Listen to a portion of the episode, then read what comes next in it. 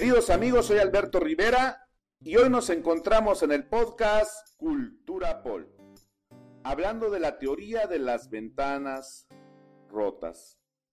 Este contenido me llegó vía WhatsApp y fortalece la idea que argumento que lo opuesto al amor es la indiferencia. Es impresionante ver las consecuencias de la indiferencia hacia los pequeños detalles, hacia tu ciudad, hacia la naturaleza, hacia las necesidades de otros, hacia nuestro cuerpo. Definitivamente cuando amamos algo, lo cuidamos.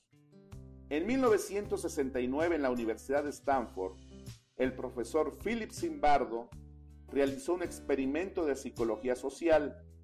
Dejó dos autos abandonados en la calle, dos autos idénticos, la misma marca, el mismo modelo y hasta el mismo color.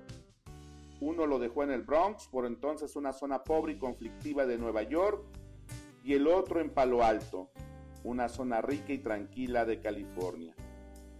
Dos autos idénticos, abandonados, dos barrios con poblaciones muy diferentes y un equipo de especialistas en psicología social estudiando las conductas de la gente en cada sitio. Resultó que el auto abandonado en el Bronx comenzó a ser vandalizado en pocas horas. Perdió las llantas, el motor, los espejos, el radio, etc. Todo lo aprovechable se lo llevaron y lo que no, lo destruyeron. En cambio, el auto abandonado en Palo Alto se mantuvo intacto. Es común atribuir a la pobreza las causas del delito atribución en la que coinciden las posiciones ideológicas más conservadoras, de derecha y de izquierda. Sin embargo, el experimento en cuestión no finalizó ahí. Cuando el auto abandonado en el Bronx ya estaba deshecho y el de Palo Alto llevaba una semana impecable, los investigadores decidieron romper un vidrio del automóvil de Palo Alto. El resultado fue que se desató el mismo proceso que en el Bronx. Y el robo, la violencia y el vandalismo redujeron el vehículo al mismo estado que el del barrio pobre. ¿Por qué el vidrio roto en el auto abandonado en un vecindario supuestamente seguro es capaz de disparar todo un proceso delictivo? Queridos amigos, no se trata de pobreza. Evidentemente es algo que tiene que ver con la psicología, el comportamiento humano y con las relaciones sociales. Un vidrio roto en un auto abandonado transmite una idea de deterioro, de desinterés, de despreocupación que va rompiendo códigos de convivencia, como de ausencia de ley, de normas, de reglas, como que todo vale nada. Cada nuevo ataque que sufre el auto reafirma y multiplica esa idea, hasta que la escalada de actos cada vez peores se vuelve incontenible, desembocando en una violencia irracional. En experimentos posteriores, James Wilson y George Kelly desarrollaron la teoría de las ventanas rotas misma que desde un punto de vista criminológico concluye que el delito es mayor en las zonas donde el descuido, la suciedad, el desorden y el maltrato son mayores. Si se rompe un vidrio de una ventana de un edificio y nadie lo repara, pronto estarán rotos todos los demás. Si una comunidad exhibe signos de deterioro, y esto es algo que parece no importarle a nadie, entonces allí se generará el delito. Si se cometen esas pequeñas faltas como estacionarse en un lugar prohibido, exceder el límite de velocidad o pasarse una luz roja, y estas pequeñas faltas no son sancionadas, entonces comenzarán a desarrollarse faltas mayores y luego delitos cada vez más graves. Si los parques y otros espacios públicos son deteriorados, y nadie toma acciones al respecto, estos lugares serán abandonados por la mayoría de la gente que deja de salir de sus casas por temor a las pandillas. y esos mismos espacios abandonados por la gente serán ocupados progresivamente por los delincuentes. La respuesta de los estudiosos fue más contundente aún, indicando que ante el descuido y el desorden crecen muchos males y se degenera el entorno. Tan solo vea un ejemplo en casa.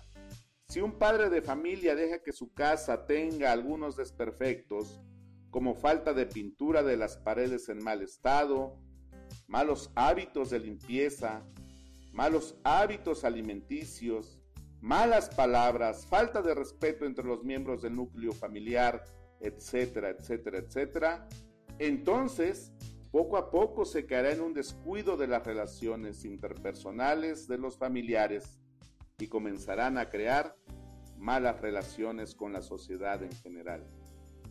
Y quizás algún día llegarán a cometer delitos más graves. Esa puede ser una hipótesis de la descomposición de la sociedad, la falta de apego a los valores universales, la falta de respeto de la sociedad entre sí y hacia las autoridades, extorsión y soborno, y viceversa, la corrupción en todos los niveles, la falta de educación y formación de cultura urbana, la falta de oportunidades ha generado un país con ventanas rotas, con muchas ventanas rotas y nadie parece estar dispuesto a repararlas. La teoría de las ventanas rotas fue aplicada por primera vez a mediados de la década de los 80 en el metro de Nueva York, el cual se había convertido en el punto más peligroso de la ciudad. Se comenzó por combatir las pequeñas transgresiones grafitis deteriorando el lugar, suciedad de las estaciones, ebriedad entre el público, evasiones de pago de pasaje, pequeños robos y desórdenes, y los resultados fueron evidentes. Comenzando por lo pequeño, se logró hacer del metro un lugar seguro. Posteriormente, en 1994, Rudolf Giuliani, alcalde de Nueva York, basado en la teoría de las ventanas rotas y en la experiencia del metro, impulsó una política de tolerancia cero.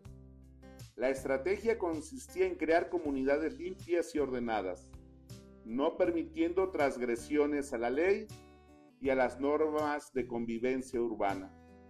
El resultado práctico fue un enorme abatimiento de todos los índices criminales de la ciudad de Nueva York. La expresión tolerancia cero suena una especie de solución autoritaria y represiva, pero su concepto principal es más bien la prevención y promoción de condiciones sociales de seguridad. No se trata de linchar al delincuente, ni de la prepotencia de la policía. De hecho, respecto de los abusos de autoridad, debe también aplicarse la tolerancia cero. No es tolerancia cero frente a la persona que comete el delito, sino tolerancia cero frente al delito mismo. Se trata de crear comunidades limpias, ordenadas, respetuosas de la ley y de los códigos básicos de la convivencia social humana. Es bueno volver a leer esta teoría y de paso difundirla.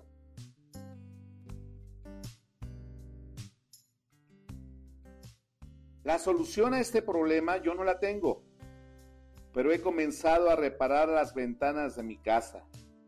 Estoy tratando de mejorar los hábitos alimenticios de mi familia.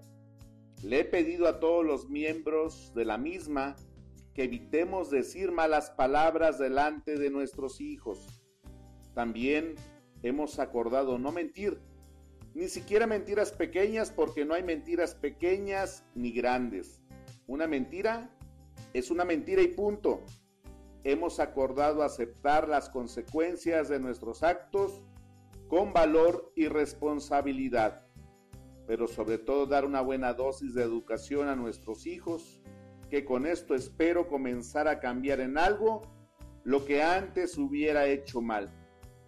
He soñado que los míos algún día repitan esto el día de mañana, con la finalidad de que los hijos de mi hija o los nietos de mi hija vean algún día un nuevo mundo. Un mundo sin ventanas rotas.